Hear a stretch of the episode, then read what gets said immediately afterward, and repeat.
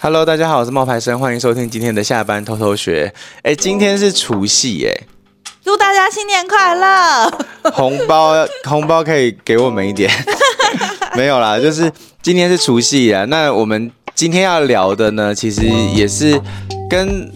追梦有关的东西哎耶。因哎为我觉得这个过年不免说被问到吧，哎，你以后长大想要做什么呀？ 你现在不会被问了，你已经长大了，对对对，我现在不会被问，我现在只会被问说你什么时候要做什你那个工么？作现在可以赚多少钱？啊够之不够类养活你的自己 什么，他不会再问你以后要做什么 了，你已经长大了。对对哎、对，有人说过啊，就是为什么我们会觉得年味越来越淡？真的，我真的这么觉得哎、可是那是因为你以前是从年味的那个享受者变成了年味的制造者，所以你就会觉得年味变淡了。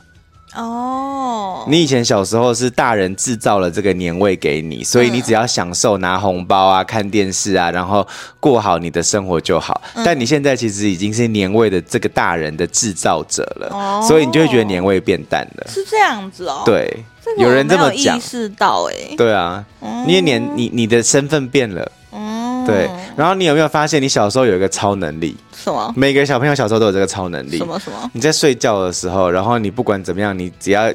你你你在无论在哪里打瞌睡，嗯醒来的时候你就会发现你在床上，没有这个但印是象，什么但意思？就是然后他父母会抱你到床对上哦、。但是你现在长大，你这个超能力已经失去了。哦，嗯因为你睡着，你起来说：“哎、我还在沙发上、哎、对。了可是你解小时候，你睡这个超能力是：哎、呃，好奇怪，为什么我睡着了之后，我起来是在床上呢？因为你爸爸妈妈把你抱上去的。实在是很难有共鸣，好哦。 好啦，今天就是想跟大家聊那个小朋友应该会有一些梦想吧？对，小朋友会想要追梦啊，那父母会几岁放手让他出来追梦？你觉得几岁合理？我觉得哦，我觉得这要看这个小孩子的个性啊。个性嘛，可是每一个如果小孩子其实不太一样。如果他想追求的那个产业是有年龄限制的，他一定要很早出来抢抢那个位置啊！他只要超过，像我们刚刚呃前几天有聊一个那个动漫嘛，他就说他的那个偶像选拔二十岁就没有了耶，像这种那他一定很早就要出来啊。为什么会聊这？是因为最近有一个节目嘛，就是《创造营》啊，嗯，二零二四啊，对他已经又来了对，又来了。可是他其实已经停播很久了，他已经停播好像两三嗯年了，嗯对，蛮久哦。已经停播三年了。然后他现在就是在泰国，然后有一个亚洲版，对，然后主持人就是主呃主办人吧，主理人嗯是王嘉尔，嗯，然后他就是在有很多的想要去追梦的偶像，嗯嗯那比如说里面就有那些，比如泰国的啊、韩国的、日本的，然后还有美国的，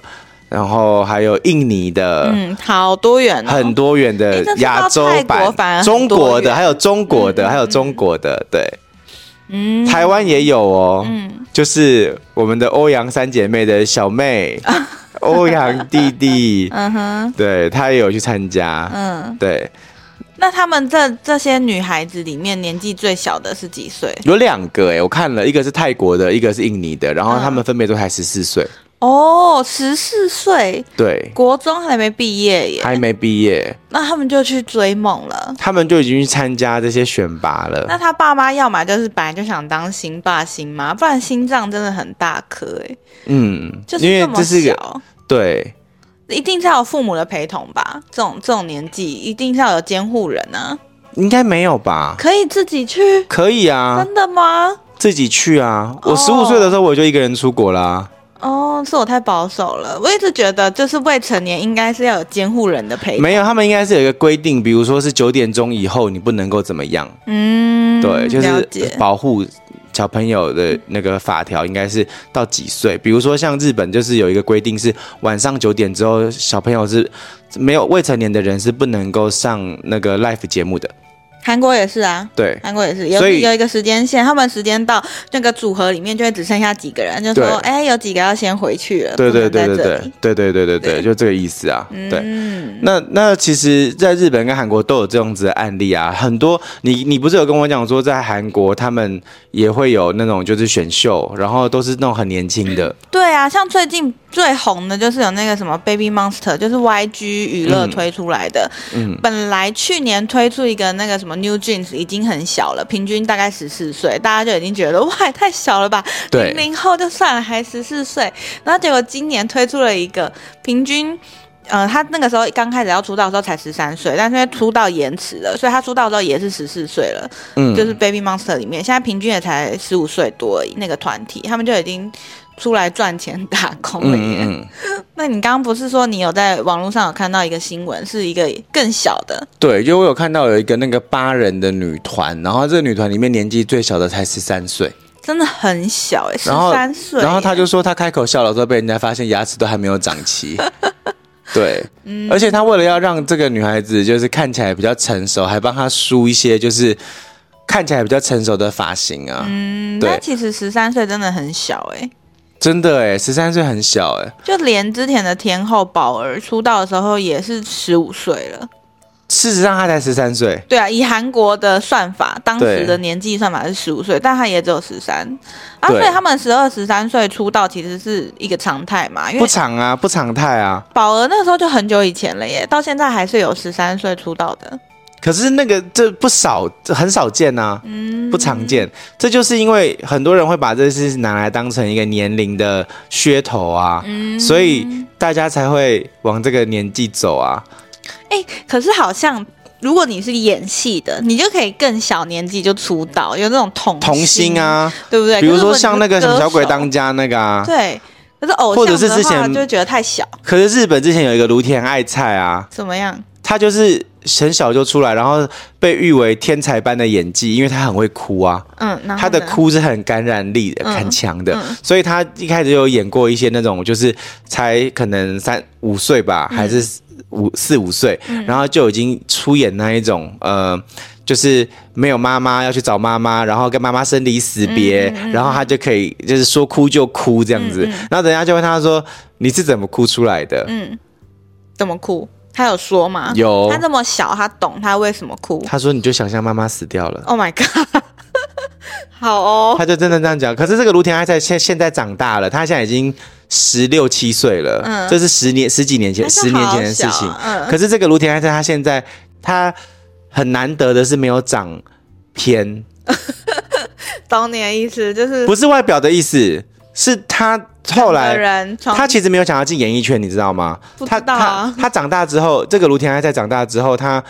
他一直演戏到十二岁，而且他的他的戏是非常的红的。嗯那他一直就是你知道童星就是这样子，你一开始出来的时候，你可能呃会有很多的一些。那个这个年龄段的戏给你演，比如嗯说你就你四岁，你就是要演四岁小女孩。那小朋友是可以逐渐长大的，对不嗯对？所以他可以到他演到，可是当他一旦演到十二岁的时候，嗯一切就会戛然而止。嗯，为什么因为没有没有没有适合你的角色啦。没有给十二岁这种国中生的角色？对啊，，对啊，对啊。然后国中生的角色就可以让十六岁的来演啦，可以让十八岁的来演啦，所以芦田爱菜的特色就没有了，他就他他就变成说我是有名的，但是我可能没有办法去做好这个衔接，因为观众还是会认为你是小孩啊。嗯，所以其实很多童星十二岁以后升上国一以后，他的演艺生涯就会解停啦。嗯嗯，对啊，芦田爱菜其实大概也是在十二岁的时候，演艺事业就差不多停了。嗯然后他就认真的去读书，然后他说他本来就不想要当明星，他现在已他已经赚了很多很多的钱了。那他现在要做的事情是什么，你知道吗？嗯不知道他他现在他考进了医学院啊，哦他以后要当医生。对他考进了那个是庆应大学，嗯是日本的类似我们台湾的清华大学那样很厉害的学嗯校。然后他以后要当医生，他现在是正在往那个方向走。所以意思是说，他小时候出来工作不一定是他的梦想，可能就是一个因缘机会。对但他现在在逐梦的其实是他真的想做的事情。对，那这样说起来，我们对偶像的年纪是不是看的有点太觉得，哎，十三好小哦，哎，可是看那些演戏的就会觉得，哎，他六七岁就出道啦、这有样子。，对啊。可是他们，可是我觉得，呃，演戏的还有跟当当那个就是不太一样吧？是不是还是不太一样啊？感觉上是哈。嗯，但你看十三岁说到，我们就觉得天呐，我们十三岁在干嘛？哎，但是看到更小在演演戏的，就想说哇，他好厉害啊，他这么小就会演戏了，这个样子。因为你自己觉得，如果你有小孩子的话，你会让他几岁去逐梦啊？哇，这个超难的啊！如果是你自己的小孩，你是说像是演戏啊、偶像对啊，对啊，这对条路啊，去做这种事情，如果他真的想做，包括他表现的不错，就是他在这一个，比如说他的学院里面是一个可能前十名这样子的，嗯我你就会会让想他说去啊去让他试试看。那如果他一看就知道他不行，我就觉得你算了吧。可 是，可是这就是最可怕的啊！就是嗯，他行不行，为什么事情由你决定？因为他在那个同才里面是否突出啊？可是有很多的偶像，他们本身也不突出，像日本很多偶像不突出，但是他耕们耘很久嘛，对不对啊，对啊，对所以啊我，觉得这个对我来不说是有很难？吗？我因觉得为就比较现实一点。因为像 A K B 他们那个路线，就是你不一定要很厉害，可是你要让他们觉得你慢慢在成长啊。养成系，对养啊成系，对啊。懂吗？所以，懂所以，所以你的小孩子如果说我就是要去当 A K B，我就是要去那个选拔，那你会让他去吗？哇，我觉得很我难我对不很对难说好哎、对我也觉得很可难欸、是好像又不能干涉他的人生，可是他的好两难哦。可是他的，可是他的那些，确实他的有没有这个钱，有没有这个能力，也是你赋予的啊。因为你你他你不给他钱，他怎么去那边应？该是说一开始会让他们去学这些，应该都是想要培养他的兴趣啊，对就多方发展啊。对，但是他们真的在那个年纪明白要把这个当成职业来看待吗？会有会有这样的疑问呢、对我来说，台湾最有名的案例就是欧阳娜娜，不是吗？欧阳娜娜还是大小 S 欧阳娜娜比较比较比较像，比较像，因为她放弃了她的音乐学院，回到演艺圈，不是回到、哦不是进了演艺到演艺圈，圈。因对为他小时候那个不算是出道啊，小时候算是对被爸妈带着的。对。然后她她好像是十三岁，就是十三岁的那一年，然后考进了一个音乐音乐学校，然后嗯对很有名的音乐学校柯蒂斯，对对对然，后他的学他的同学是，比如说像是马友友啊嗯这一种等级的，嗯，那你出来以后，你可能就会是一个那个音乐音乐的那个才女，音乐圈的才嗯女，然后你会是很厉害的这这样子。嗯对，然后，但是呢，他在他十四岁那一年选择就是离开那个学校，对然后拍了一部就是进进了演艺圈。对，他可是他在那个时候其实就已经在大陆就已经有崭露头角了。他不是一直有在开音乐会吗？不是不是，他十四岁那一年的时候，其实就已经崭露头角，就已经有去拍那个《北京爱情故事》里面那小女孩了。嗯然后就因为这样子，他其实就已经有点知名度。然后在那个时候，他就选择说我不干了，嗯，就是我不我不我不练，就是我不要，我要我要去当演员了，我要去当明星了这样子。然后他爸妈也就同意，然后那时候就引起了轩然大波嘛。对对对，因为台湾的很多的偶那个音乐班的妈妈就说：“你这样让我们怎么教小孩？你这样你你这样也呃这这样子不行啊，什么什么的。那以后他都没有累积，他都没有自己的沉淀，他这样子走不长久啊什么的。这种、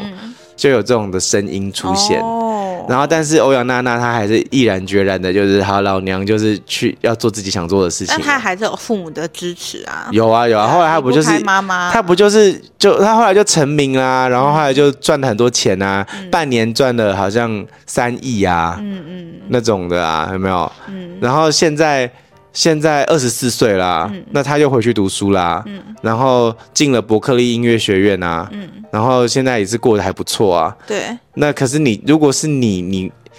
你会吗？这世界上有多少个欧阳娜娜？拜每个妈妈都这么讲托， 对，每个妈妈都这么讲啊，你能保证你的孩子可以？没有人没有没有人能够对嘛保证任何事， 这个很难啊，没有人能够保证任何事。今天就算欧阳娜娜她沉沦了，或是她今天就是变得很惨，或是说就是做做的混得很不好，然后很不快乐，不上不下，嗯，那这也是她的选择，不是吗？嗯。对啊，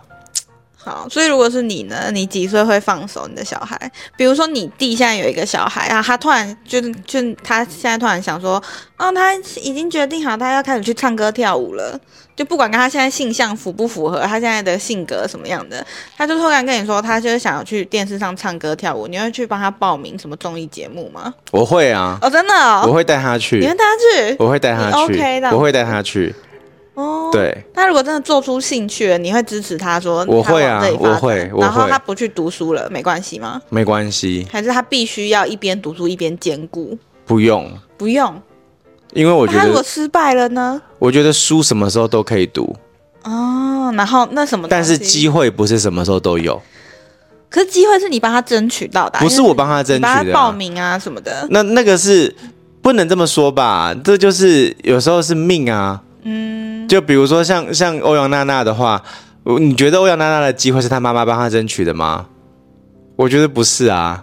我觉得他一开始被看见，真的是因为他大提琴拉的非常努力，让人对家觉得哇，为之惊艳。对这种然后后来呢，就是是看她是自己啊，嗯有比如说哦，成龙也觉得她不错，所以叫她去拍什么。就是就是电影啊，嗯然后综艺节目一个一个来找啊。我不觉得她妈妈有厉害到 LV 都可以叫她妈妈，就是让欧阳娜娜当代言那人、啊。当然是后面他的造化，但是你你一开始你是会支持的。会啊，他我觉现得在这个我年纪三四岁你就 OK，就是三四岁，三四岁太小了那啦你。是想几岁？我的意思说，如果三四岁开始培养，他现在嗯比如四五岁，然后开始培养，嗯，然后他开始去参加一些比赛什么什么的，那这个没有问题啊。但是，嗯、如果说他去去，比如说，我觉得至少要十岁以上吧，十岁以上不会太晚吗？你看我刚刚那个偶像二十岁就不能选了。他还有十年呢、 对啊哦，懂。就好，那撇除偶像啊，就演艺圈这样子的职业不管好了。如果今天他是嗯立志要去打鼓啊、拉琴啊，或者极限运动啊，那也是可以啊， 10几岁真的是就开始可以，了真的可以啊 OK 吗？可比如以说他像啊，谷爱凌一样，他滑雪特别有兴趣，然后他就只滑雪了，可以啊，可以 OK。可以啊。虽然说那个他书也读得很好啦，我觉得要有一点，我觉得应该是这么说，就是他要有一些，他不能够只会一件事啦，啊，不能够只会一件事情他必须要有生活的自理能力啦。嗯，不管怎么样，你看啊、比如说你你你这么讲，其实你看像中国就有很多那种就是呃跳水冠军，对啊，有没有就那种某一个专长一直培养的那种、啊对，他们可以有自理能力啦。嗯，但是我觉得学习这件事情，它是可以以后再来做的，这没有问题。嗯但是你前面你要。你培养这些运动啊，你培养这一些极限极限的运动，或者是培养那些什么乐器的，都是在告诉你专注的重要啊。所以一旦你这一件事情你学会了专注，那你未来长大之后，你比如说你十五，你你十五岁，你发现这一切跟你想象中的不一样，你不要了，你要改变，你要再去读书，嗯，那其实没有问题啊，因为你其实学的就是在学专注这件事情，不是吗？所以你觉得父母在判断要不要支持他的小孩的时候，可以从他对这件事情投入的程度、专注的程度来判断。应该是说他在练习这件事情的时候，他是需要他要知道他要付出的代价是时间，嗯，那他需要知道说他今天付出的这件事情，他可能会失去一些他正常的，呃，比如说呃朋友啊，或者嗯是他的那个、那个正常的生活啊，这确实是他自己要先知道的嘛。嗯那这知道了之后呢，你就是要引导他啊、那你你要告诉他说，其实你你就放心的去做你想做的事情，因为你不用去担心说哦会不会没有朋友，会不会没有什么，因为其实这一切你你你才你很年轻，你才十岁，你其实。大有可为啊！你你你你今天就算你十岁到十四岁，你都在练习打鼓，嗯，那没关系啊，因为你十四岁以后，你可以通过去通过别的方法去读书啊，嗯，现在读书不是有很多种方式吗？不是只有对啊一种方式啊。可以在家上课、啊，可不一定是在家，或者是你十四岁之后回来读国中也没有不行啊。十四岁不就是读国中的年纪吗？对啊，对啊，对啊，是啊，现在有很多种教育的方式，对啊但是在对啊台湾，因为有那个九年一贯还是什么，就是那个是嗯不能停的，那个一定要上啊。没有啊，我弟的小孩子应该不会是九年一贯。如果他上的不是台湾的学程的对话，对对对对但是对如果是跟着台湾学程所走的话，好像是不能停，就是你要一，对啊如果你要对啊对啊转学什么，你要赶快衔接上。对啊，对啊，对啊。所以其实我是自己是觉得他会有很多的优势跟劣势啦你。会让孩子清楚的知道，你要告诉他，通常会有你不会去思考说他听不听得懂，但是你会告诉他这样子。我觉得他其实需要会是有人要陪在他身边，让他知道他做的这些选择不会是一个人在承担的。嗯，但是他确实是一个人在承担的。嗯，他要知道这一点。了解。然后，然后，嗯、我们能够做的就是陪在他旁边，然后听他，可能他难过的时候，就是听他发牢骚啊，或者听他的一些就是怎么办啊，怎么办啊那些迷惘的话。嗯，可是这也要看你跟这个人，这个小孩子，他你能不能够走进他的心啊？嗯对啊，嗯因为你可以，我能够，我觉得很难去想象欧阳娜娜那个时候十四岁的时候接受的这一切排山倒海来的压力，嗯因为我觉得这一切你跟任何人讲没有用，嗯，你必须要自己学会排解。我我有看过一个分析，嗯然后这个分析我那时候就觉得有一点讨厌，嗯他说：“为什么十四岁的欧阳娜娜跟二十四岁的欧阳娜娜比起来，十四岁的欧阳娜娜好像比较厉害？嗯，音乐就是音乐方面比较厉害。嗯嗯然后那个那个那个老师的评论是因为他那个时候是很纯粹的在拉琴，他现在是技术没有退步，但是心境退步了。我觉得那时候有比较级啊，他之前是零，跟他突然表现的很好来比，你就会觉得哇，他很棒。那你已经看过他的这个部分了，你再去比较他的现在，你心里一定会加加减减去做比较啊、除了这个比较之外，可能还有一部分是。”你十四岁的时候，你只需就像我讲的嘛，你十四岁的时候，你只需要做一件事，嗯你现在二十四岁了，你你在十四岁的那那个阶段，你经历了这么多，你被你被网友可能炮轰过一阵子，嗯你可能又要面临到一些就是不呃，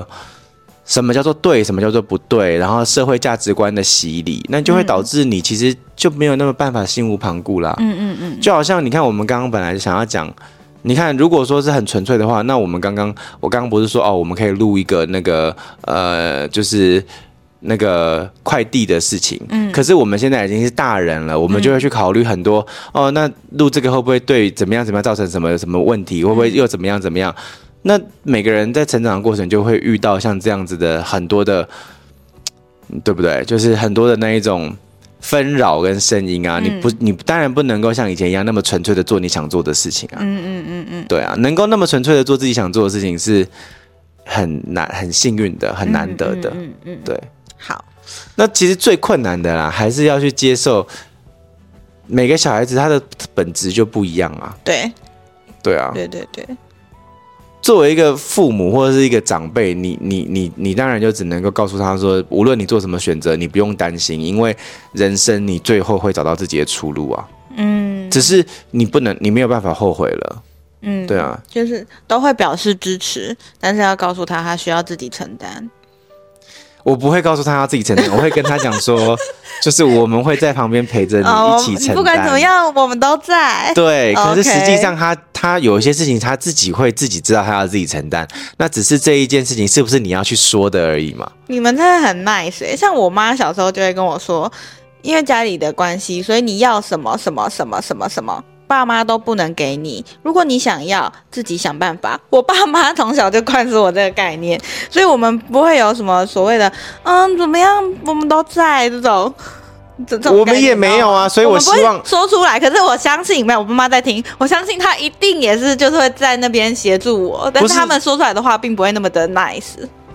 那我跟你说，他一定是这样子的。我爸爸妈妈也是这样啊。这件事情舆我论，我我醒悟过来，是等到我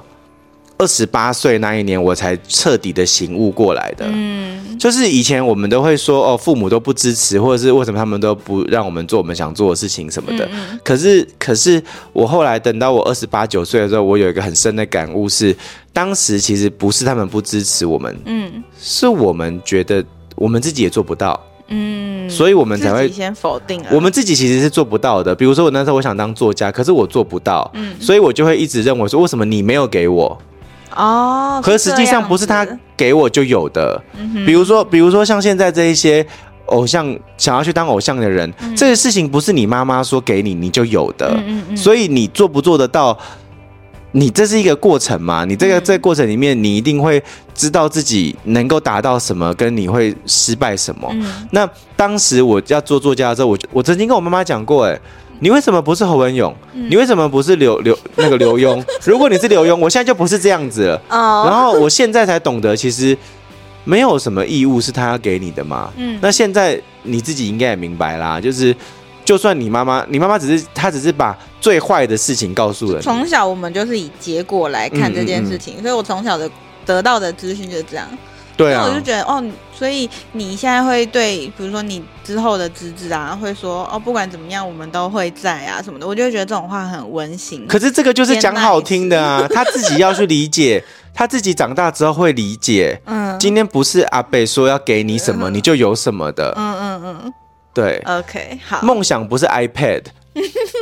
赚赚钱就有，不是啊？ 嗯因为他现在很开心，说阿贝买了 iPad 给我，然后嗯阿贝好棒，阿贝会给我，就是我想要什么，我跟阿贝讲，阿贝就会买给我，这种、他有这种心心态啊。哦，真嗯的、哦，对啊，因为他现在就是因为我给他的形象就是我们要出去玩哦许，愿就好。对对对对对对对对对，然后你生日那阿贝买 iPad 给你，嗯嗯嗯，他就觉得阿贝好棒，阿贝都会买东西给我，我可听起是。来觉得阿北好棒哦。可是那是现在 啊，这些东西是可以给的，不是什么事情都是可以这样子的、啊。 OK，好，对，啊，好啊，除夕夜聊这个应该不会太沉重应？吧该不会 啦，大家就看红白就好了，大家就看综艺节目啦，对啊。好，那今天就到这边喽，跟大家说拜拜吧，嗯拜拜。